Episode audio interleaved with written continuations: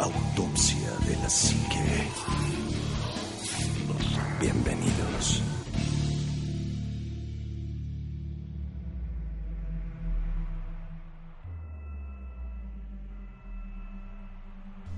Muy, muy, muy buenas noches. Bienvenidos a otro programa más de Autopsia de la Psique.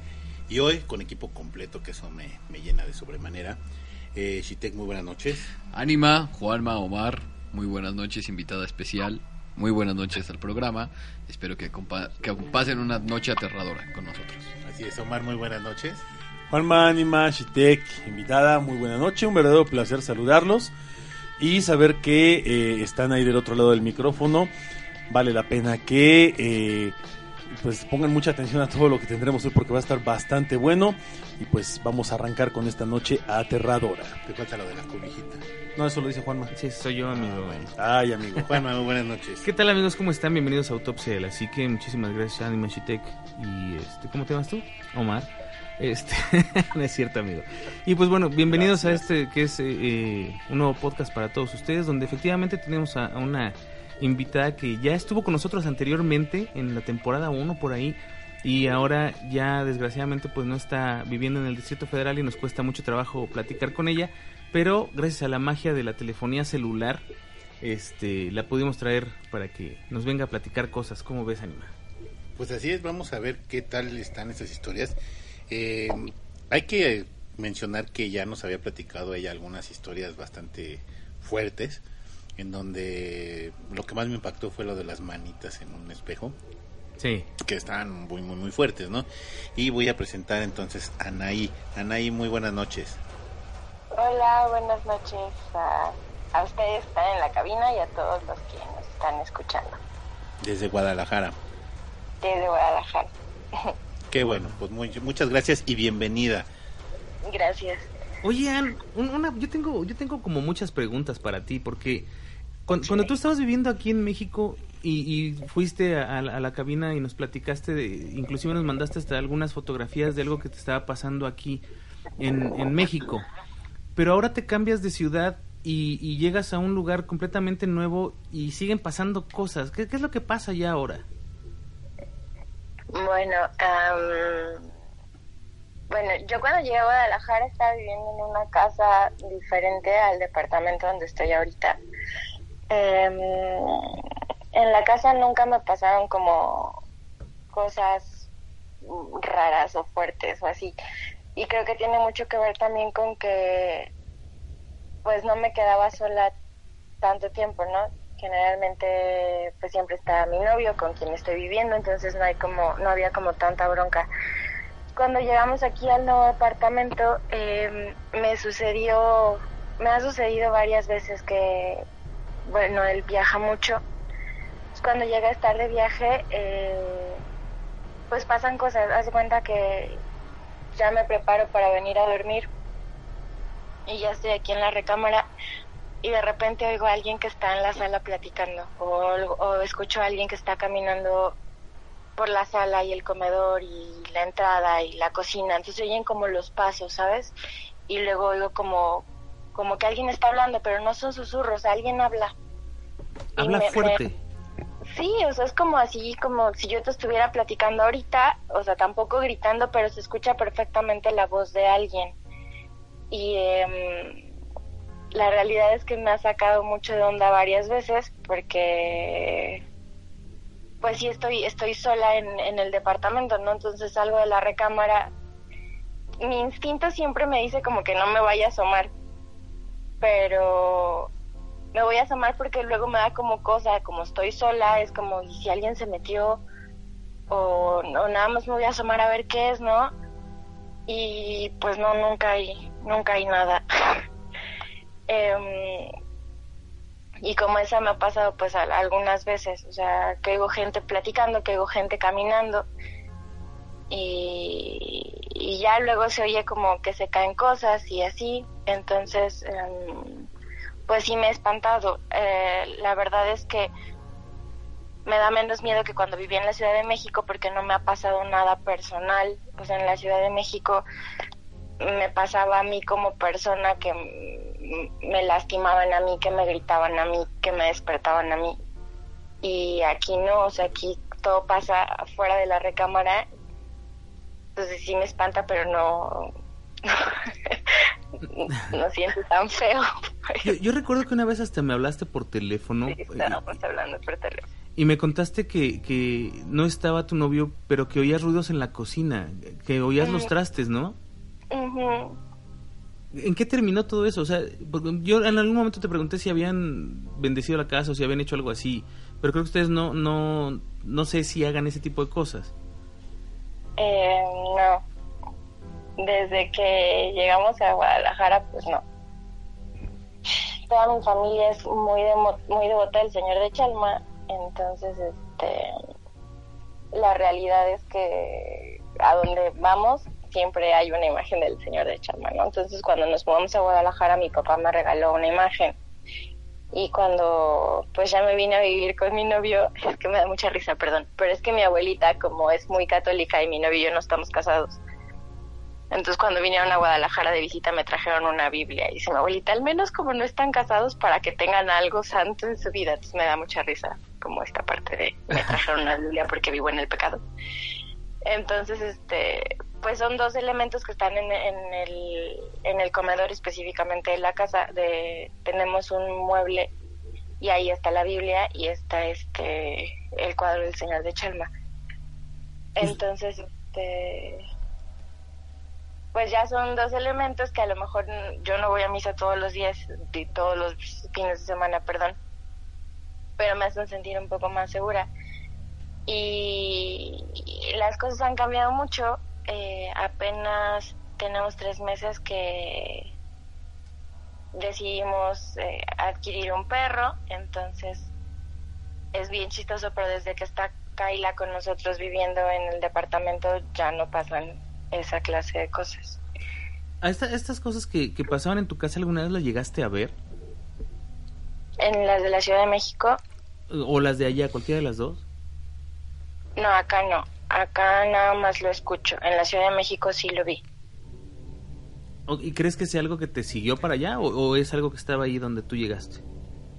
Ah, ah, yo creo que hay un par de elementos que me pueden decir que es algo que me pudo haber seguido.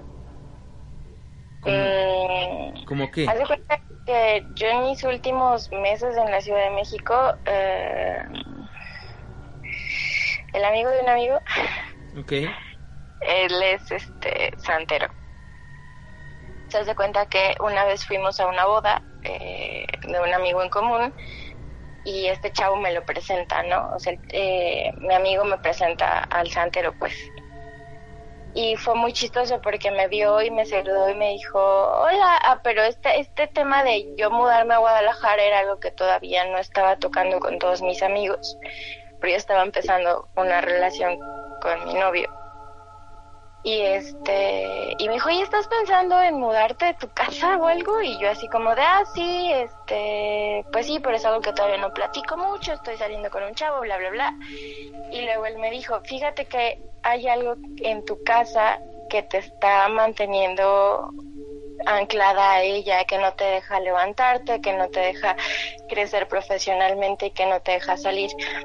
Y es un tema eh, que otra persona ha traído sobre tu familia y sobre ti. Entonces la mejor manera de que rompas con ese ciclo es que tú te mudes de tu casa. Y yo así como de qué onda con este, dude?", ¿no? Entonces fue así en una boda, en una fiesta. Ajá. Entonces terminé de platicar con él, eh, me sentí muy extraña. Y este, y después de como que será tres o cuatro meses, eh, mi novio tomamos la decisión de que me mude a Guadalajara.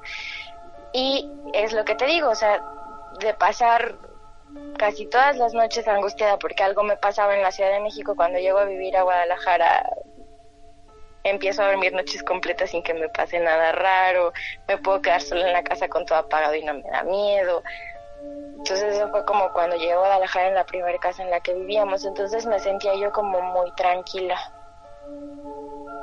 Después vuelvo a ir a la Ciudad de México justo antes de mudarme a este nuevo departamento y eh, pues por ahí empiezo a tener un acercamiento con la familia de mi mamá, que tiene casi 10 años que no las veo. No veo a nadie de la familia de mi mamá y a mi mamá tampoco.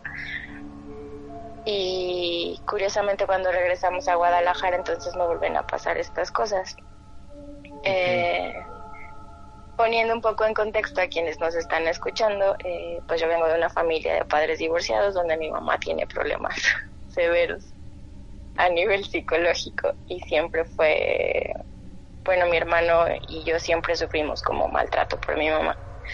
Y cuando mi mamá se va y la relación de nosotros con mi mamá termina, tiene mucho que ver con pues con amenazas fuertes, con palabras de odio muy fuertes de su parte y, y básicamente fue cuando toda esta serie de acontecimientos empiezan a desencadenar. Para, para que más o menos la, la gente sepa qué, qué es lo que te pasaba aquí cuando estabas en México. Mm. Cuando estaba en mi recámara sola, dormida, eh, me hablaban y me movían dormida tratando de despertarme y cuando no me despertaba me jaloneaban en la cama o me gritaban. Em, cuando yo llegaba a mi, a mi casa y había como las luces apagadas y demás, siempre había alguien sentado en la sala como si estuviera esperando a que alguien entrara por la puerta y mi hermano y yo lo veíamos de manera constante o bajábamos las escaleras y él estaba sentado en el mismo lugar mm, viendo hacia la escalera. Em, cuando mi perro estaba dormido le pateaban la puerta. eh, a mi hermano también le golpeaban la, la cama cuando estaba dormido. Em, una vez dormida me, pues no sé, sentí como una presión muy fuerte y cuando desperté tenía un moretón en un costado del de mi vientre, como si me hubieran agarrado, no sé, como si me hubieran pellizcado. Ajá. Y este y un día estaba limpiando y desperté y había un montón de huellitas en el en un espejo adentro de mi recámara. Como como cuando traes las manos sucias y agarras un cristal, Ajá. te quedan como todas las huellitas de las manos y parecían manitas de niños, no sé. ¿Y las pasa. Sí, ¿Ya no aparecieron de nuevo? sí, ¿Volvieron a aparecer? sí. Ok, ¿qué, qué pasó? ¿Qué le hiciste al espejo? Le saqué de mi recámara. ¿Y se acabaron las manos? No. En mi recámara, bueno, eh, lo pusimos en la recámara de... Tenemos arriba un cuarto como de triques Ajá. y ya no sacamos el espejo otra vez. Hasta hace como un año que mi hermano empezó a tener inquilinos en la re- en la casa y lo bajamos otra vez, pero ya no ya no aparecieron hasta donde yo tengo entendido. O sea que... ¿O no han aparecido o ya no ya no has visto el efecto de Conmigo sí.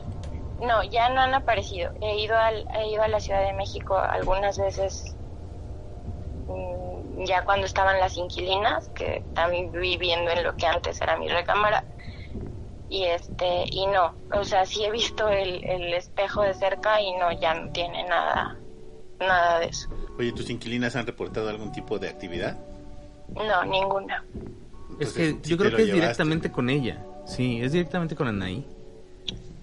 Entonces te los llevaste, realmente te los llevaste. Mm, pues puede ser Oye, ¿y tu, tu perrita que tienes ahora no le has visto algún comportamiento raro? no Nada. no nada Wow. ¿Cómo cuánto tiempo duró todo este asunto? Desde que empezaste con esa bronca hasta que tuviste a la perrita y ya no, ya no pasó más. Mm, Pues sí, em, porque inclusive cuando mi novio llega a salir con, sus compañeros o con sus amigos y yo estoy sola en el departamento, sí procuro quedarme pues sola en la recámara y tratar de tener todo lo que necesito para no estar saliendo. Porque, o sea, que no salir de la recámara, porque aunque no vea yo a nadie, siento que hay alguien, no sé cómo explicarlo. O sea, siento como, como, como la presencia de, de alguien, como si me estuvieran viendo, ¿sabes? Ajá. ¿Y esto es siempre? O sea, ¿te pasa siempre? eh, aún con la con, con tu perrita? Em, no tan seguido. O sea, sí ha disminuido a partir de, del animalito, Sí, pero sigue sintiendo así. Desde que está Kaila ya no pasan cosas como las voces o como escuchar los ruidos o como oír que la gente camina. Eh, llegamos a estar las dos solas en, en el DEPA y eso sí, Kaila siempre está conmigo, lo cual es muy curioso. Porque cuando está mi novia a veces nos venimos a dormir los dos y, y la perra no siempre se viene a dormir con nosotros, a veces se queda en, en, en la sala, se queda jugando, ya luego que le da sueño viene y se duerme y así, pero cuando yo estoy sola con ella, Kaila está atrás de mí todo el tiempo. Ya. Ok. Y cuando está ella sola con, con mi novio, porque le he preguntado, generalmente, no, pues Kaila está como en su pedo, si quiere jugar, si quiere estar como comer o quiere ir a tomar agua, lo que sea, ella está allá y él, tiene, y él está acá, o sea, no tienen que estar los dos juntos en la misma habitación todo el tiempo, pero cuando yo estoy con ella, ella siempre está conmigo. Y este, y sí, o sea, ya no, te digo, ya no pasan como, ya no hay ruidos, ya no hay nada de eso, pero si yo llego a salir de la recámara, sí siento que hay alguien más en el departamento que me está viendo. Pero no tan agredidos, o sea, no te han tocado, o que sientes que te empujen. No, desde que me mudé a Guadalajara no ha habido ni una agresión. Ok. Wow. O sea, entonces todo, todo fue en la transición. Todo Pues se quedó en, sí. en ese proceso de transición. Sí, pues fueron ocho años viviendo en la Ciudad de México con ese tema. Wow, un chorro de tiempo. Oye, Ann, pues sabemos que ya estabas dormida y te hablamos y te despertamos. Este, pero realmente teníamos muchas ganas de que nos contaras todo este rollo.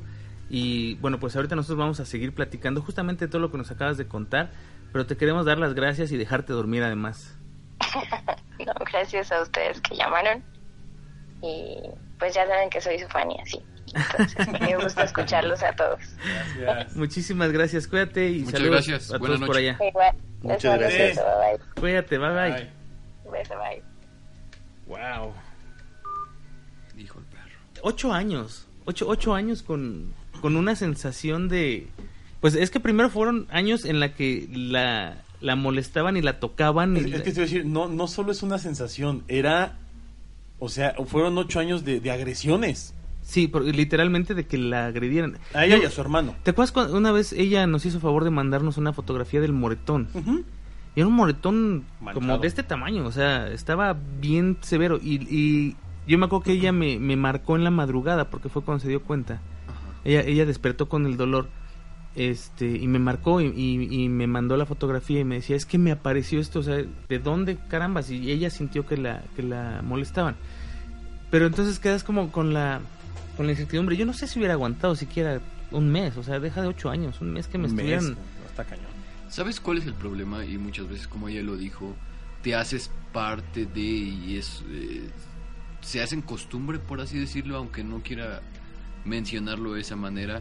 Son entidades que te hacen tener como ese sentimiento constante de arraigo. Incluso eh, sabemos que es muy fácil desprenderse de cualquier cosa, ¿no? Que te genera hasta cierto punto confort. Sea bueno o sea malo, es, es difícil. La situación con ese tipo de cosas es que llegan a implantar incluso emociones a, a tu cabecita que, que te hacen sentir como parte de, aunque estés en, en la mugre.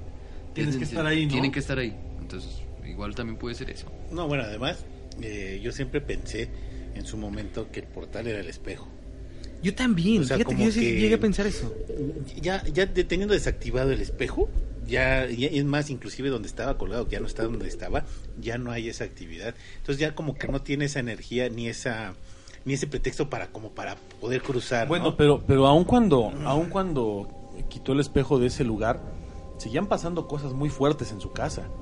O sea, Pero- seguía- pero más leves, no, ¿no? no, No, no, no, al no, contrario, fue Yo- peor. bueno, yo sí- yo siento Porque que fue como más leve. hubo- digo, ya, ya a lo mejor un día que nos cuente con más calma todo, porque es una historia mucho, muy larga. Incluso fue cuando, cuando esta entidad que veían su hermano y ella en el sillón sentada, la confrontaron. O sea, su Ah, hermano sí, la lo- confrontó. no lo contó, y, sí. Y que voltea y lo ve ahí, Voltea y ¿no? está parado frente a él, ¿no? Este ser. Como diciéndole, ok, me estás confrontando a ver si es cierto. Y esto fue posterior a todo eso. o Sí, el espejo ya no estaba No, o sea, el espejo no. Digo, yo siento que el espejo sí era como una especie de portal o algo. pero había cosas más fuertes en casa de, de, de Anaí. Y la verdad es que sí, pobres, o sea, vivieron durante ocho años con temor, con miedo, con incertidumbre, eh, con, con inseguridad, porque además era, bueno, me va a pasar algo.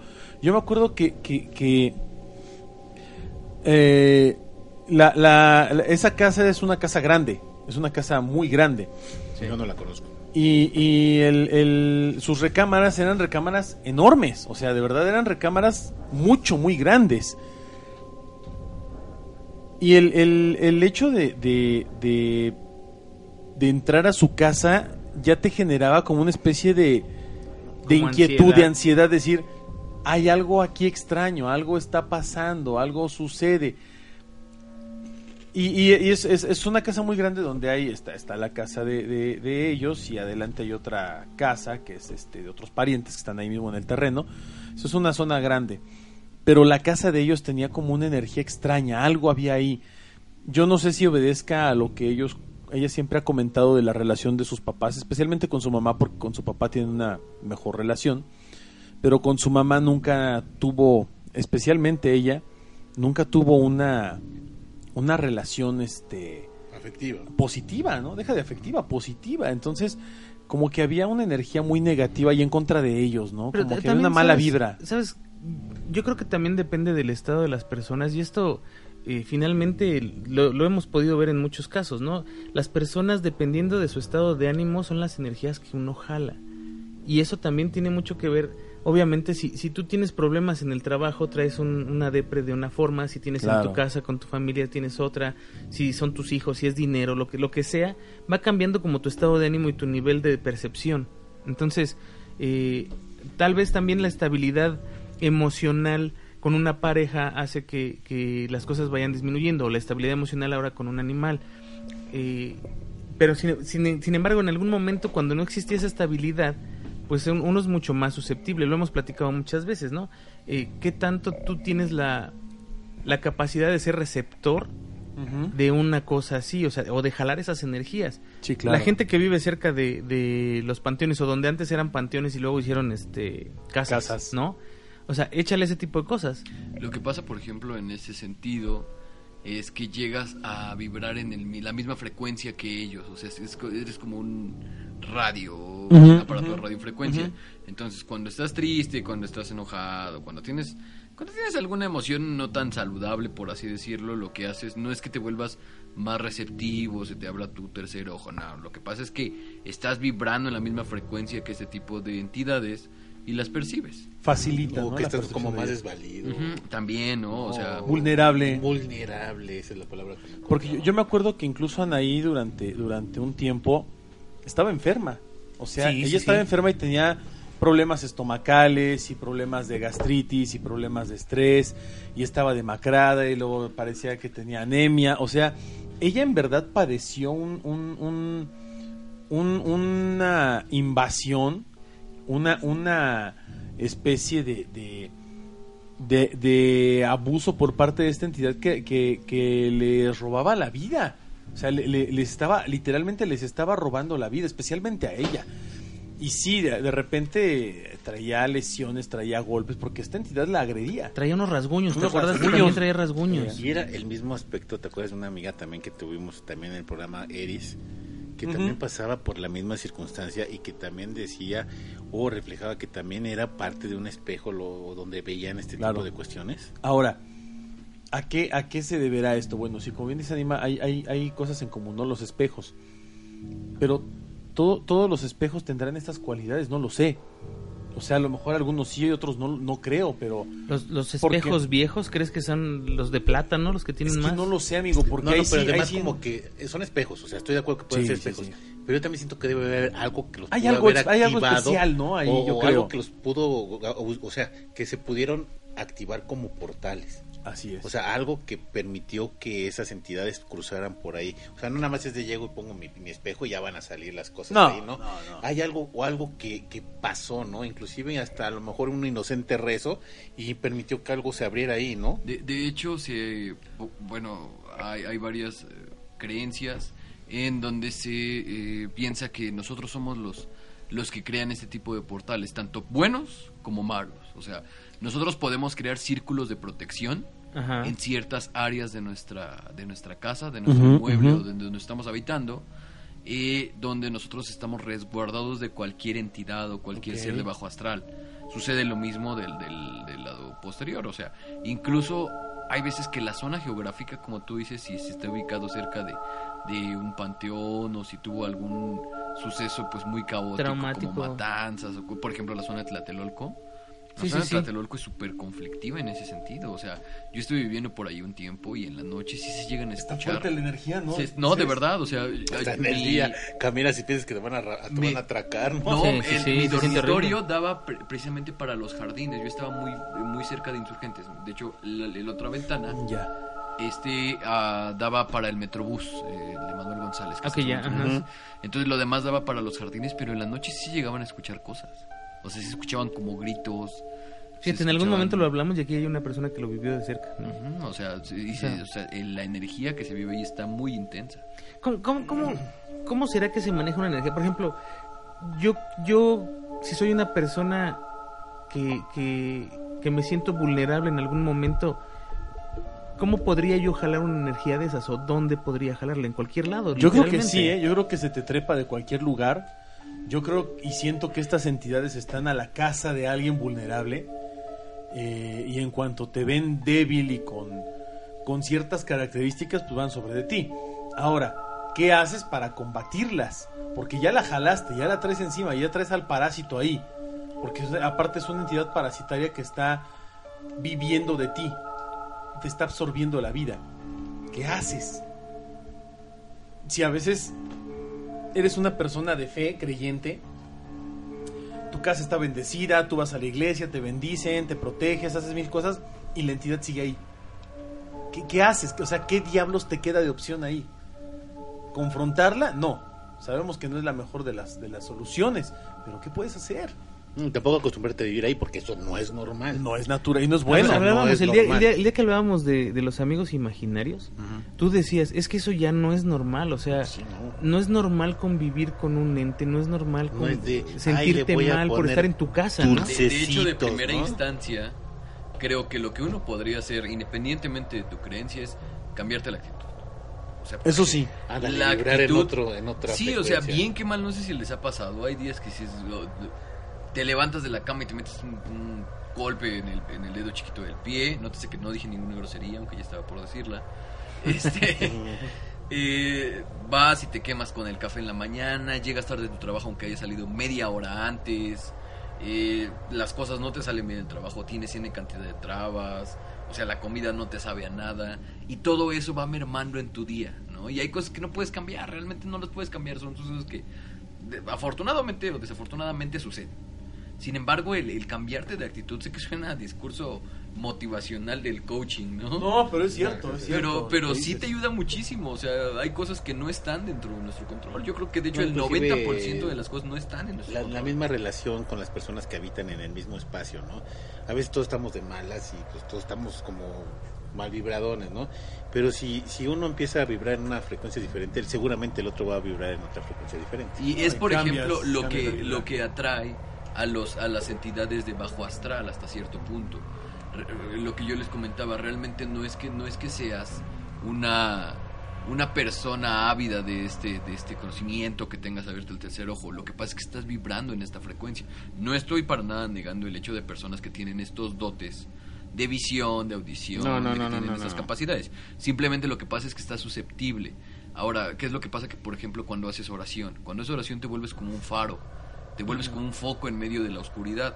Y por lo regular, cuando tú tienes eh, es- esta visión de luz, o sea, tu instinto natural es seguir la luz. Es lo que pasa lo mismo, porque Sí. estos seres se encuentran en completa penumbra. Y cuando estás así en una situación así, empiezas a ver sombras, empiezas a ver cosas que ya no debes de estar viendo, ¿no? Y que tampoco es normal. Ah, claro, o sea, eh, No. pierden la normalidad desde el primer momento en que se manifiestan, ¿no? Tampoco es normal de agarrar y poner una cubetita con dulces porque estás viendo Un el, bebé, un el niño. fantasma de un niño o, o que hay un duende en mi casa. O sea, eso no es normal, ¿estás de acuerdo? ¿Ustedes no creen deben que, de que estar los ahí. niños sí se conviertan, o sea, que haya un niño fantasma? Sí, Pues sí. Sí, Yo- yo, creo yo que lo- sí yo- lo hay, pero no, lo- no es este, eh, no, no, no es una entidad que va a estar a lo mejor ahí mucho tiempo o que Es que quiera algo en Hay especial. de ¿no? fantasmas a fantasmas. Sí, El niño claro. fantasma del Panteón Belén de Guadalajara, como que sí es un, un fantasma niño, pues, pero no es no es agresivo. No, pero, es- pero es un una, es de una ahí. energía residual. Así es. O sea, es una energía que está ahí Entonces no cíclica. es un fantasma, es una energía residual. Ajá, y también creo que hay fantasmas. O sea, creo que sí hay seres y hay entidades de niños habitando distintos lugares. Pero también es cierto que hay seres de bajo astral que adoptan la forma de Eso, estos eso es precisamente porque a lo que y es la mayoría de las niño es veces. inocencia, ¿estás de acuerdo? Exacto. En cualquier momento que haya fallecido, en las circunstancias Sí, que haya sí, fallecido, es, es un pureza. niño, es pureza. Entonces, no es como de, pues se quedó encerrado aquí para siempre, no, porque el- su misma pureza lo va a hacer ascender a otros, a otros planos, otros niveles, ¿estás de acuerdo? Ni siquiera llegan a un plano de un ser un ánima. A lo mejor se quedan, a lo mejor los que se llegan a quedar aquí es por otras circunstancias, ¿no? Así es, o, o raras. O, o son gente que aprovechando, o fantasmas que aprovechando su, su connotación negativa, aprovechan circunstancias que sean más favorables. O sea, no es lo mismo que yo vea una sombra de un señor de 87 años que se me presenta en la cocina con una taza, a que vea un niño de 10 años con una inocencia que inmediatamente relacionas tú como inocencia, ¿no? Fíjate Pero que- no es un niño. Ajá. Claro. Hablando de este tema, hubo una persona que me dijo, es que en el mundo astral no hay niños fantasma, no hay entidades, o más bien, el alma es tan pura de un niño que no llega a corromperse en este plano. Entonces digo, tiene una trascendencia inmediata. Porque por lo regular las entidades, eh, los fantasmas por así decirlo, son, eh, ¿cómo decirlo? Espíritus torturados, almas torturadas, Ajá.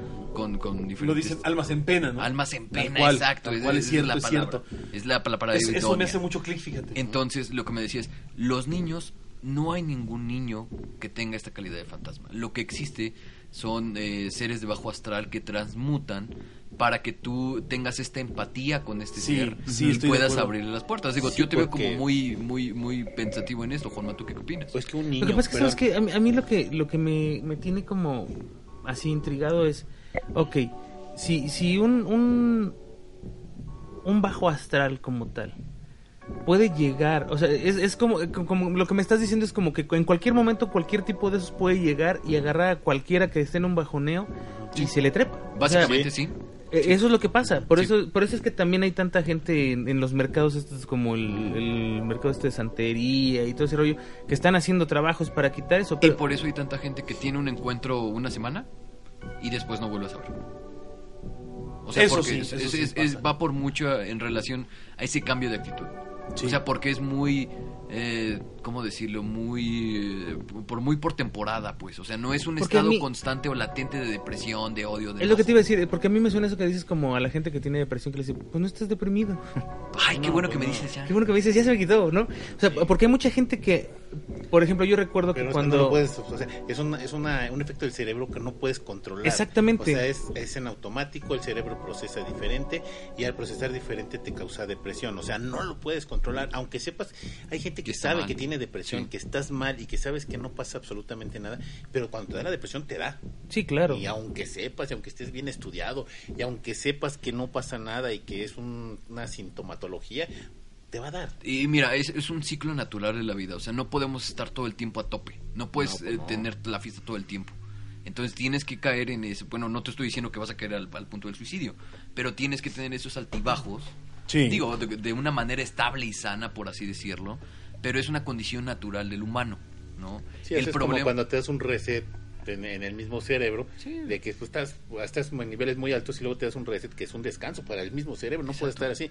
Pero hay veces que ese reset baja mucho Ujú. y es cuando empieza a haber depresión, cuando empieza a haber este miedo, empieza a haber otro tipo de cuestiones que no deben Es ser, cuando te ¿no? vuelves más susceptible a recibir este tipo de ataques, por así decirlo, lo que pasaba con esta Anaí al, al inicio del programa, lo que ella nos relataba. Y ella, eh, lo, lo- lo que me llamó mucho la atención es que ella nos decía, era un espíritu que estaba arraigado a mi familia, a la casa o a nosotros mismos. Sí. Porque eh, a lo mejor, por en cantidad de razones, no sé, sería especular muchísimo, o sea, sería hacer una investigación muy, muy profunda al respecto.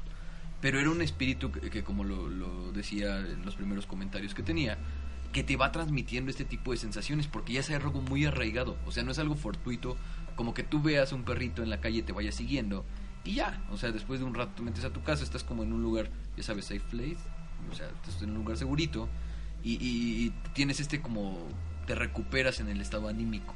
Ajá. Entonces, por lo regular, tú mismo repeles todo este tipo de entidades, ya no te pueden visualizar, por así decirlo, ya no te pueden alimentar, entonces no eres atractivo para ellos. Pero cuando ya es algo tan latente que está adherido a ti, ya es- yo creo que ya es algo, algo un poco más difícil de No, lidiar. además, puede ser que estés muy alto y, y hay algo que te recuerda que está ahí, ¿no? Se cae una taza, te salen todos los trastes de tu despensa y dices, bueno, no, eso no es normal. Las canicas, por ejemplo, las monedas que se caen y no hay nada, los trastes que se caen y no hay nada. No sé si a ustedes les ha pasado eso. Yo, yo llegué a Sí, escuchar eso del- de sí. las canicas, pero ya me explicaron después que Son las era varillas un de la fenómeno de las varillas. Que vibran. Ajá, vibran cuando, cuando cambia la temperatura, entonces se, se dilatan Mira, y ya eh, eh, un ruido diferente. Exacto, pero, está, está esa parte. Pero también está la parte, o sea, hay, hay claros síntomas, de, sintomatologías, por así decirlo, ¿no? De- que quiere, que, que tienen este tipo de entidades. Una de ellas son las monedas o canicas, como si tiraran cosas, sobre todo en las azoteas. O sea, y hay que aprender a diferenciar. O sea, si de repente estás en esta transaccionalidad, transaccionalidad, en esa transición de temporadas o tuviste un día muy caluroso y de repente en la noche llueve y se baja muchísimo la temporada, se lo puedes achacar a eso. Pero hay veces que, que tú tienes como una relación. Un estándar. Un estándar y empiezas a escuchar eso y en eso empiezas a sentir un bajón de temperatura y empiezas a oler como azufre, ¿no? A huevo podrido. No, bueno, pero- O sea, ya, o sea, y- aguas, y, y te- y aguas, sale un demonio, pues ya, ya piensa que y- es otra igual, cosa. igual ¿no? ya, ya Sí, dices, ya. ya. descartas eso. No, no, no, pero o sea, ya en serio, o sea, sí hay ciertos este, indicadores, por así decirlo. hablas, ¿no? empiezas a hablar en latín, en hebreo, en arameo, dices, no, ya no está bien, ¿no? Ya no, Flotas, flotas más allá de, tres al- metros. al padre vomitas- Carras, ¿no? Claro. Al padre. Que, entonces, podría ser que igual las energías no estén nada más arraigadas en un lugar.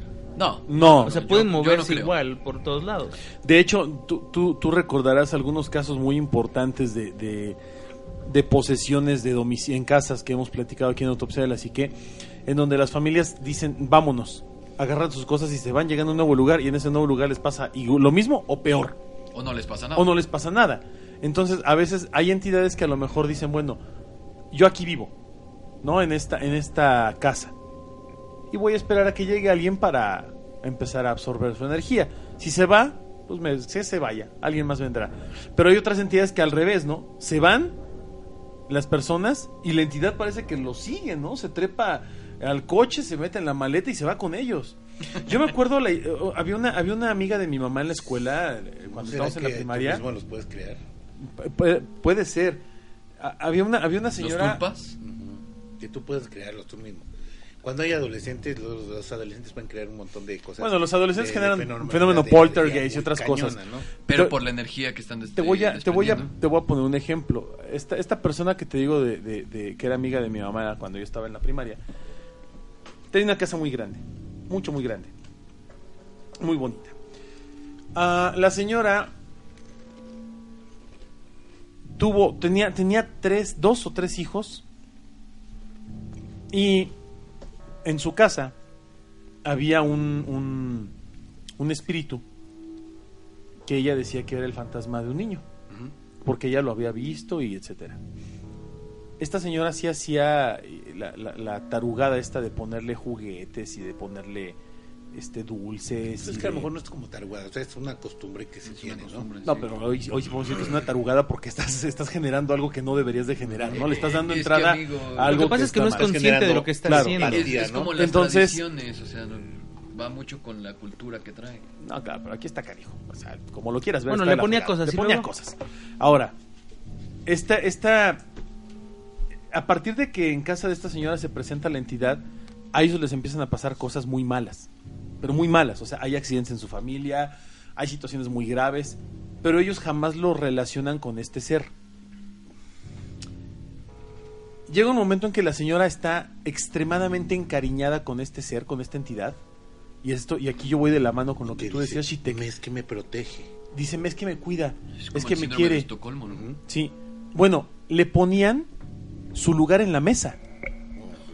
Ya, no normal No, ya. Le sí, no, ya está ponían, mucho, muy tenía arriba. su cuarto. Y llegó un momento en que la señora le decía hijo. Bienvenido, diablo, a mi casa. Y lo peor del caso, por, yo- por eso digo que es una tarugada, a lo mejor muy inocente, ¿no? Pero es, es, es- es una forma de expresarlo nada más. Ellos deciden irse, venden esa casa y deciden irse. Y cuando, cuando ellos se van, la señora, al final, sola, y esto porque se lo, se lo contó a mi mamá, sola en la casa, ya el último día que está ahí, que ya se fue la mudanza y todo, sube al cuarto de este ser donde, donde ella lo, lo tenía, por así decirlo, y le pone una maleta y le dice, métete a la maleta porque te vas a ir con nosotros, mi amor. Y se lo lleva. Y, y a donde llegaron les fue de la fregada. O sea, cosa que, pas- cosa que querían hacer negocio, todo les iba mal, mal, mal, mal. Y, y la familia entera seguía manteniendo a este ser ahí. No, pero es que Ya de después ya no supe qué pasó, ya pero- entrada está mal, o sea, Está ¿qué cañón. el diablo para entrar a tu casa? La invitación y que lo dejes entrar. Y era lo que Y- y hacían. eso fue lo que pasó. O de ahí sí ya no me queda la menor duda de Claro. que no, ni siquiera era el niño. No, era O sea, una ya entidad maligna. Ujú. Era una entidad maligna. no. Ni siquiera que- un espíritu para, para No, nada, nada. Era una entidad maligna. Y además los manipuló a todos de una forma tal que ellos hacían lo que él quería. Porque incluso yo me acuerdo que en una ocasión la señora, algo, algo pasa con, con uno de sus hijos que le dice, es que tu hermano, o sea, el, el ser este, no quiere. Y regaña y creo que hasta le pega a su hijo por defender a la entidad esta. Ay, mi asmodeo. Bueno, ahí sí ya. No Sí. te preocupes, yo te cuido. Sí, Ahí- ahí estaba sí mal, estaba como- mal. Ya estás mal, o sea, no, ya- estás en un sí, nivel grave. plano ya- Pero ahora no sé si es porque la, la persona se pira o porque esta entidad ya te lo provoca. Ambas ¿no? dos. Yo creo que son las dos cosas. Sí, no, Yo creo que la entidad te lados. provoca, o más bien tu, Te siembra tu- la semilla, ¿no? Exacto, y Ah, tu no. falta de, de cariño o una persona a la cual darle cariño No, no, no. es la que te termina moviendo. No No, sé si les ha pasado, y bueno, a mí sí me ha ocurrido cuando hay por lo regular estos seres de bajo astral en algún, en algún sitio, yo acudo a leer salmos. Sí, ¿no? Eh, Es- sí. es- me ha resultado muy, muy útil, eh, tal vez sea por la fe, no sé. Pero a mí me ha resultado muy útil. Pero cuando estoy leyendo estos salmos, una vez me pasó que sentía mucha pesadez con la Biblia. Pero una vez en específica sentía mucho coraje. Mucho, mucho coraje. Y luego muchas ganas de llorar. Y yo con estaba la Biblia. leyendo los salmos en este lugar. O sea, pero era una situación donde estaba, ah, sí, vamos a hacer, oye, ¿sabes qué? No es mala onda, déjame, déjame leer unos salmos, porque era, era una academia de baile, ¿no? Donde estaba, era de un amigo que estaba iniciando como, había rentado el lugar, pero en este lugar habíamos encontrado, eh, antes era una, antes de que fuera una academia de baile que era para lo que lo estaba ocupando, era una escuela. Y en esa escuela le rentaban la accesoria que le estaba utilizando una señora que vendía Herbalife, una cosa así, un- una serie como de productos de ese estilo. Y en- dentro de las cosas que nos había dejado como una caja, encontramos un manual de brujería. Pero no creas que era un grimorio con, con, con piel humana, o sea, para nada, era como, como un libro de estos libros vaqueros, de este, ¿cómo se llama? Papel como... Revolución. Como papel revolución, Ajá, todo, todo papel chafita, revolución, ¿no? exacto, Chafita. sí, hasta, hasta amarillento y así medio... Medio choca la impresión y y eso. acá. Pero realmente lo que Como tenía de los era... libros antiguos, esa edición de bolsillo. Ándale, sí, sí, sí, de ese estilo. Pero lo que tenía era pues, hechizos. No, entonces, sí, de verdad. Está cañón. Entonces cuando nosotros entramos le dije, oye, güey, ¿sabes qué? Es que pasa esto. O sea, sí se siente bien cañón el bajón. Además teníamos que recorrer un pasillo muy, muy largo. Y los switches estaban ahí. Siempre que los bajábamos, veíamos... se sentía re feo. Ahorita que me acordé, veíamos, había un cuadro. Y siempre que ve- veíamos los switches, veíamos a alguien que pasaba. No, y éramos manches. las únicas dos personas ahí, porque por lo regular este, este chavo daba clases en la noche. Entonces, este, nos pusimos, le dije, ¿sabes qué, Pues, qué te parece si prendemos una vela? Este, vamos a, hacer oración, vamos a, yo llevo la Biblia y pues, nos ponemos a leer unos salmos. Y éramos así, o sea, realmente era una relación como muy neutra, estábamos como tranquilos y eso. Y de verdad, leyendo la Biblia, en el Salmo 91 y el 123, me empezó a entrar mucho coraje. O sea, pero de verdad al, punto de querer golpear a alguien. Y de ese acto seguido de esto me dio el super bajón. Y quería llorar. Pero muy, muy chistoso. Entonces, Pero fue entonces por la energía que estaba ahí. Exacto, sí, Sí, sí, pero sí. como que son dos cosas ¿no? Y- y- O sea, muy diferentes, Muy diferentes. es o sea, el, el hechizo es como de una, de una parte y, y esa, y esa cosa era otra. Y, y aparte, por ejemplo, yo sí me he encontrado con personas que, que han coincidido con eso. O sea, cuando han querido hacer oración, y de hecho me han dicho, es que aquí no hacemos oración. Porque cuando hacemos oración, las cosas se ponen bien locas. Es de chato. pues. Las activas, ¿no? Lo, Les- les- lo que les- necesitas es precisamente hacer esto, o sea, Fíjate que, que yo he ido a lugares así, que, que, que están así como muy impregnados de muchas cosas, y llevas a hacer a alguien en la oración, alguien que está preparado, un, Sí. un sacerdote, y yo siempre me imagino que van a volar los cuadros, los cuchillos, y, y realmente no pasa absolutamente nada. O sea, en mi caso, ¿no? No. Cada quien puede haber casos como la del terrible. exorcista, ¿no? Claro. O sea, que puede ser muy terrible, pero así como que no, no, no jugar con ello, ¿no? O Claro. sea, decir, bueno, porque mucha gente tiene el síndrome de, de Jesucristo cuando te vas a Israel y regresas siendo el Mesías, ¿no? Te libero, que- hijo mío. Sí, ¿no? Y que piensas que ya eres... Eres santo. Y tienes poderes cu- curativos y que puedes contra el mal. No, eso tampoco debe de ser. O hay gente que, que pues, tiene tanta espi- espiritualidad que piensa que puede hacer un montón de cosas, eh, pues no sé, como curar, que energía y cosas, porque se da mucho ese tipo de cuestiones. Sí, está y eso no es sano. no Oye, y por ejemplo, ¿no crees que esta fe de la gente sí pueda llegar a sanar incluso a alguien? Sí, Sí, sí, sí pero puede. cuando todos vibran a la misma Ajá. frecuencia, ¿no? Pero bueno, entonces ahí, o sea, no estoy diciendo Es que como- sea el Mesías. No, no, no, no. Pero por ejemplo, la, la única oración que viene en la Biblia es el El Padre, Padre Nuestro. Nuestro, ajá. Y, y, y el mismo Jesucristo dice, donde hay uno, digo, donde hay dos o más, allí voy a estar. Entonces, si tú estás rezando, es como la del OM, ¿no? O que, puedes vibrar y puedes hacer como un cierto, una cierta vibra de, de otro tipo, sí puedes, ¿no? Entonces, la oración es como, yo lo veo así como si fuera un gran mantra, en Sí, donde, claro. pues si todos están rezando, puedes llegar a mover o generar otro tipo de cuestiones, ¿no? Sí. Obviamente positivas, Bueno, eh, ven, sí, sí, exactamente. Pero entonces, al final de cuentas, todo depende de cómo vibres tú. Pa- para, eh, en relación a atraer este a tipo todo, de energías. a atraerlo, alejarlo, Sí. a, a sentirte como tú te sentías en, en el pasillo este, o sea, todo no depende tanto de la situación, sino más no, de es ti. que sí depende de la situación, es, es lo que estamos diciendo, o sea, hay entidades que te, por, por así decirlo, te incitan a este tipo de emociones. Sí, sí, sí, pero, pero porque tú estabas en un nivel energético o un, un nivel de vibración diferente en ese momento. Es que bueno, yo- Porque, por ejemplo, si tú estás muy arriba, en, en tu vibración estás muy alegre, muy papá, papá, es más difícil que te pegue a que si estás ya de por sí semideprimido Sí. o estás asustado, Bueno, porque en ese pasillo ya habías visto una sombra, etcétera. O sea, estás predispuesto a... también puede ser, re- No, no, realmente no, pero, todo pero- eso es pero un si hay un fantasma real, en, en este caso, aunque estés de hasta arriba, ¿no? Hay lugares que los tienen. Sí. Y los tienen aunque estés muy... Y aunque muy estés súper arriba, contento. ¿no? O sea, pero sí ayuda el que tengas como una buena Ah, actitud. sí, obviamente, ¿no? O sea, sí te, que- sí te conviene ser como más positivo. Sí, claro, o sea, y en todo sentido. O sea, Ajá, Tener, se tener un mejor taza. equilibrio, ¿no? Emocional. Sí, sí, sí. Jaja, se cayó una taza. Oh, mira cómo se balancean los candelabros. Mira, ya estoy tomando- vomitando verde para el garras. Están levantándome, Mira, dos un hematoma. Sí, Oh, de sí, nuevo. Una No, mordida, ¿no? Un arañazo. Tengo, una, Ay, tengo ay. palabras en judío atrás, ¿no? Sí- Pues Imagínate eso. hay situaciones que ya son intolerables y que ya son insoportables, Pero volvemos ¿no? a lo mismo, la gente cae en esta parte de la cotidianidad. Eh, eso, mero. y- Ay, es mi fantasmita. zona de Ahora, hay, hay cosas, por ejemplo, la casa de, de, de Brasil, donde Ajá. hay fantasmas, o sea, ahí sí no hay, no, así llegues en la... en el A la hora top que llegues... Ya, valiste de- gorro. Sí, de la forma que Ah, Sí. la de República de Brasil. Sí, la de la de la Casa de de las Brujas. No, la de No. República de Brasil, una que está cerca de Santo Domingo. Está justo Ah, la enfrente del museo de... La me- del- de la tortura. medicina, de- ajá. Oigan, ¿y por qué no vamos ahí? ¿Otra vez? ¿Otra vez? Sí.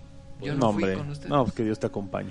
¿Ves ¿Sí, solito? sí amigo? está muy rudo? Sí. Es que sabes que ahí- ahí, por ejemplo, yo creo que también se, se confrontan varias cosas. No nada más es como llegues tú, sino ya el ambiente que se siente en ese lugar.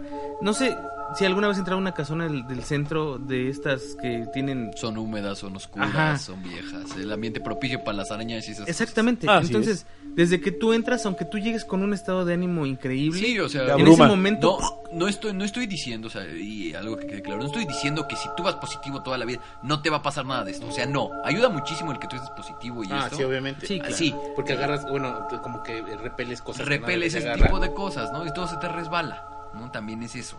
Pero, o sea, es un hecho que si tú te enfrentas a un fenómeno sobrenatural, paranormal o a una entidad, o sea, a un ente, o sea, si llegues cantando Valedores todos somos amigos, te va a tocar. No, además, O sea, bueno, o sea, lo mismo. Veníamos de dar una conferencia de autopsia de la psique, vamos al hotel este del Sol. El del sol. ¿Fueron ¿Cómo se llama? Sol? Sí. Bueno, todos tomamos Posada fotos con a Posada del Sol, todos con diferentes celulares y pregúntame cuántas fotos tenemos. ¿Cuántas fotos tienen de ese viaje animal? Una que la tomamos de contraesquina y la que salmamos desde afuera. Nada más. ¿Y Nada qué- de lo qué que le pasó a los tomamos demás? adentro salió. No, ¿No hay fotos, no hay fotos. No, No hay- no Se les fotos. borraron, se les No, destruyeron. simplemente ¿no no, están? están registradas. Tres no, celulares y no hay una foto. No existen las fotografías. O sea, pero ¿tomaron alguna bebida antes? o algo No, no, no, así? no, no. No, no, no, De hecho, los de policías, y esto es así como de wow, se acerca el ánima a hablar con uno de los policías y abre la puerta. Ajá. Y entonces ves todo el patio con esta como jardinera o cosa esta que está ahí en medio. Su cabina, ¿no? De policía. No, no, no, no, no. No, del hotel. La- Ah, ok, del- ok, ya ok. en el patio del hotel. Ah, La cabina de los policías está pegada a la puerta, A la o sea, entrada. literalmente está a Está dos pasos de la entrada. Sí. Y entonces eh, abre este cuate y, y se ve todo ese rollo. Y eh, estaba, estaba, no me acuerdo si estaba Omar de ese lado o cómo estaba, pero yo saqué el celular y empecé a tomar fotografías sobre el hombro del policía. Y el ánima estaba hablando con él y le dijo, déjame tomar unas fotos, no sé qué. Total que nos dijeron, órale va, pero desde acá y ya empezamos a tomar fotos. Cuando terminamos de hablar con él y le dijimos, oye, déjanos entrar hasta... Como Juan por su casa nos dijo, no. Pero ya no fue un no como de... No, no, no me dejan. O sea, no, ya fue un... No, no, o sea, no. No, no, no pasen para allá. Cuando nos fuimos, pues nosotros estábamos segurísimos de que traíamos fotografías. Pues yo tomé, cuando menos 10, no sé cuántas había tomado Omar y cuántas había tomado Yo el he tomado unas, igual unas 10, 15 fotos. Y de esas fotos la única que existe es la que tomamos justamente contraesquina. de la otra, del otro lado de la calle y se ve todo el hotel. O sea, ni siquiera es como Y, y la tomamos Como porque que hay, haya sido hay cerca. puestos ambulantes afuera. exacto. Entonces, si Pero no ninguna la tomas salió. desde lejos no la no no no no este no la o sea, tomas, no hubiera salido nada. No sale nada. Luego piensan que son psicofonías y no, es Omar soplándole al micrófono. Es lindo, Omar, está durmiendo. Bueno, déjenme platicarles que ahorita que estoy eh, dando un curso ahí en, en el Centro de Formación del Tribunal Superior de Justicia, está en Niños Héroes 150, Casi ahí. Enfrente, justo lugar, enfrente, sí. justo enfrente del, del- de la Posada del Sol. Voy a ver si el día lunes o martes tengo chance de subir al último piso y tomar fotos desde arriba, porque se ve todo el hotel desde arriba, que es ve. enorme, enorme. Voy a ver si le puedo tomar unas fotografías desde ahí enfrente y, y las subimos a, a Autopsia de la Psique, porque se ve bastante... Yo pensé que era nada más de- del lado derecho donde entraste ese día de la puerta y hasta el fondo. ¡No! Es enorme, No, o sea, es gigante, es casi toda la cuadra, casi toda la manzana. Sí, por dentro. Y- por dentro. Y, y de hecho, para la gente que quiera ir, a- tienes que encontrar al líder de los ambulantes, Sí. que es el que guarda cosas ahí y te da chance, acceso a alguna A una parte, parte. del hotel. Sí, no a todo. Y, no es gratis, ¿eh? Ah, es no, gratis. te va a costar una... te va a costar ¿Como algo. cuánto te cobra más o menos? Haz de cuenta que te va a decir, dame 200 pesos. No, o no ¿quién- sé, o más, no sé. Sabe. No, no sé, no sé, no sé. gente va y, y yo sé que han pagado hasta 5 mil pesos para poder entrar. Sí. ¿En serio? ¿Cinco mil Sí, pesos? Sí. Sí, o sea, no, Sí es caro. no es barato, no este La experiencia es grata hasta ¿En qué cierto sentido? punto. hasta cierto punto. Sí, Eh, o sea, sí, sí, porque sí es, eh, como dice Omar, es acojonante entrar a ese No, lugar. está ¿eh? cañón. De afuera De te hecho, da y cuando, pánico. cuando te abren la puerta, te sale la- el aire helado, así. Dices, "Oh", o sea, es, es, es padre el Al lugar, que sí pero... pudiéramos ir alguna vez es al edificio que está en Insurgentes. Igual ese sí, el de. Canadá. Ajá, ese. que era el de Canadá. Ahí Bueno, sí no está vacío, ¿eh? No está gente no, no viviendo está ahí. Sí, claro. Pero este también tiene un alguien que está vigilándolo ahí y que es como una cápsula del tiempo, ¿no? Sí, porque hay, hay departamentos, hay, hay todo un piso ahí que se quemó Ajá. y está abandonado. En la parte de hasta arriba vive el vigilante con, con sus perritos. Y ese sí tengo ganas de conocerlo y no Sí. se me ha hecho. Ese nunca es, es- o sea, En- en- hay, hay, no, hay, pero hay dos ¿por qué no pisos se donde vive gente porque, porque no, no, o sea, he ido no coincidido. y no, no se puede entrar o por X y Y no se puede, no se puede. Sí, por Y alguna está, razón. está muy grande, muy grande. Y ahí Y este, estaría interesante dar una vuelta ahí. Sí. Ahí estaría Cañón. padre, porque ahí sí, Sí. Sí, experiencia hay, paranormal. hay- hay unos, 100%. hay unos pisos donde no te dejan entrar, Ah, ni sí, siquiera no. porque, No, porque ahí hay gente dañados. viviendo. No, y hay gente viviendo. Sí. O sea, hay dueños que que tres o cuatro habitan. inquilinos los Fíjate, que hay, ¿no? me, Sí, me sí. acaban de etiquetar en una publicación en Facebook y dice las cabañas para ir a buscar fantasmas a menos de una hora de la Ciudad de México. Esto lo publica una página que se llama México Desconocido. Es una reserva, eh, es un lugar perfecto para pasar un fin de semana lleno de paisajes hermosos, misterio y fantasmas. Estaría bueno leer esa nota para ver qué lugar es, porque hay Ya muchos lugares cerca de son. la Ciudad de México. ¿Te acuerdas que yo tuve oportunidad de, de salir en un programa de televisión de los hombres de negro? Ah, sí, claro. Eh, que hablé de películas de terror, de, de- de películas de luchadores y en específico de Santo con, con las mujeres, este, Vampiro. vampiro, la película porno, etcétera, etcétera. Son ellos y, y hacen este ese tipo de tours paranormales. Y de hecho, y yo no lo sabía, son los únicos que están autorizados para hacer ese tipo de cuestiones paranormales, porque si tienen acceso a panteones dentro de noche, Sí, sí, sí. eh, al, al hotel este del sol y a lugares así como muy específicos donde sí espantan. Obviamente pagan una cierta cantidad de dinero para poder accesar. Claro. Platicaban que a la estancia del sol tenían que estar pagando una cuota, no sé si de 60 o de así, 60, 50 mil pesos para que ellos ¿Cuánto? pudieran hacer esas entradas a, a este hotel. Y no tienen acceso a todos los lugares. ¿Cada 50, cuánto? 60 mil pesos. 60 mil Pues pesos. por entrada. Así es. Entonces, Por obvia- entrada. Obviamente aquí. Sí, pero llevan grupos grandes. Sí, son grupos grandes. No manches. Sí, es una lana, o sea, sí, sí es un negocio para, para ese tipo de Sí, cosas. pues sí. Y 400 pesos de un Lo campamento, que pues sí no es mucho. es que sí te llevan a lugares paranormales y tienen experiencias como de vamos a jugar a la Ouija, vamos a hacer Sí. ese tipo de cuestiones. No, Sí bueno, yo no me o sea, aventaba ese tiro O sea, como que tientan a, Sí, sí, a traer sí. algo, ¿no? Sí, Sí, sí, como sí. en Jurassic Park cuando le ponen el- la cabra al tiranosaurio Rex, ¿no? ándale, Así, sí, ah, no, ese vamos, tipo. a ver, esta alma pura la vamos a poner aquí entre estas velas negras. Sí, te caes vamos a trazar ¿no? ¡Hola! una estrella de cinco picos y la vamos a invertir. Sí, no, sé, o o sea- sí buscan como, o sea, sí te llevan a Hola, lugares. soy elfo. Sí, sí te llevan a lugares paranormales, pero sí. Hola, soy Chite, ¿quieres Sí, una sí te traen ese tipo de cuestiones que, que no, Sí. no, no, no, no te no cuadran mucho, ¿no? Aquí la, la pregunta ya para, para cerrar sería que la gente que nos escucha nos platique qué lugares conoce en la Ciudad de México que, que se puedan a lo mejor visitar para ir a... a- No, y en- y en sus- en sus ciudades en chida, ¿no? general, Sí, en o sus sea, bueno, en sus ciudades, que hace pero... poco nos llegó un mensaje, ¿te acuerdas de que, Sí. oye, Anima, si me pudieras decir este, Los- qué lugares de tours de y la- todo eso? Como tal no hay en la Ciudad de México. No, No, es que no las hay. Hay Eh, recorridos de leyendas, o sea, hay esto, pero en el centro. muy escuetones. Pero, por ejemplo, en Guadalajara sí te llevan al Panteón de Belén, sí te llevan al Hospital Psiquiátrico, o sea, sí hay lugares donde son como recorridos más, más espe- específicos, ¿no? En Morelia te llevaban a las catacumbas, o sea, sí había ciertos recorridos. Aquí en México no lo hay, no lo hay como tal. Y de hecho está la casa de las brujas allá, está este lo de el edificio este de la Canadá, está el hotel. Por ejemplo, aquí está en Plaza, ¿cómo se llama este? Plaza Río de Janeiro. Ahí en la... Sí, la Casa de Roma. las Brujas, la- la de Casa las Roja Brujas, esa, ¿no? Exacto. La casa de la Moira, ¿no? la casa de La Moira. Moira. Ujú.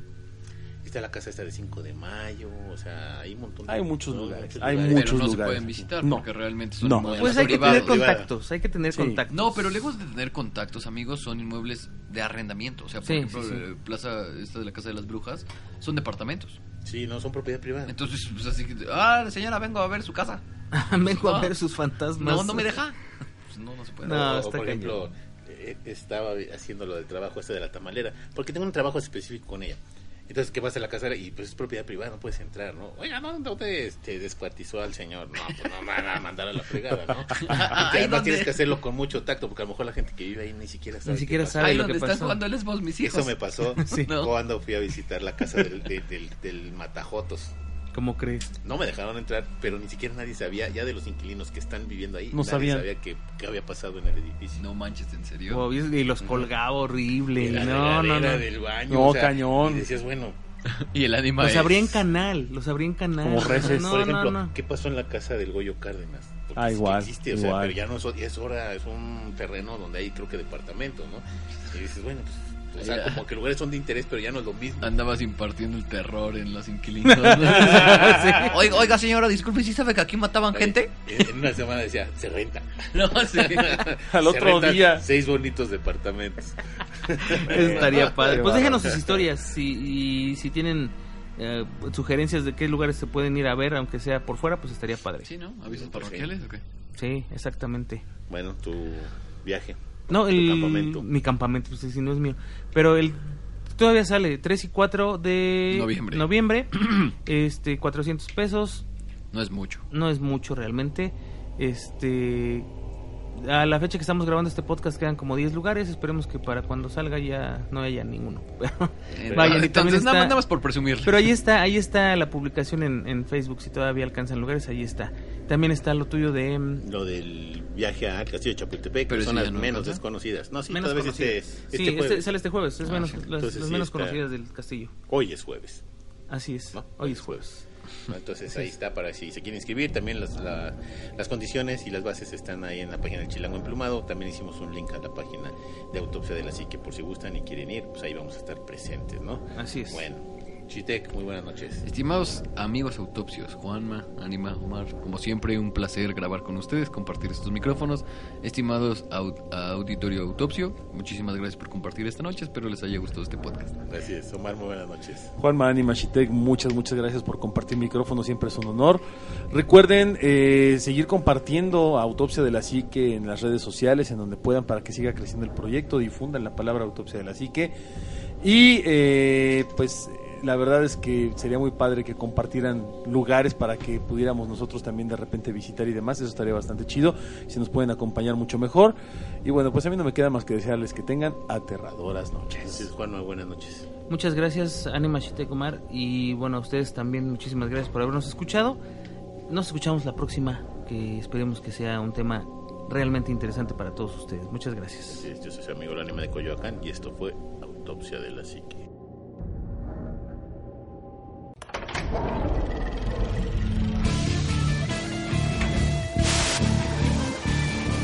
Autopsia de la psique.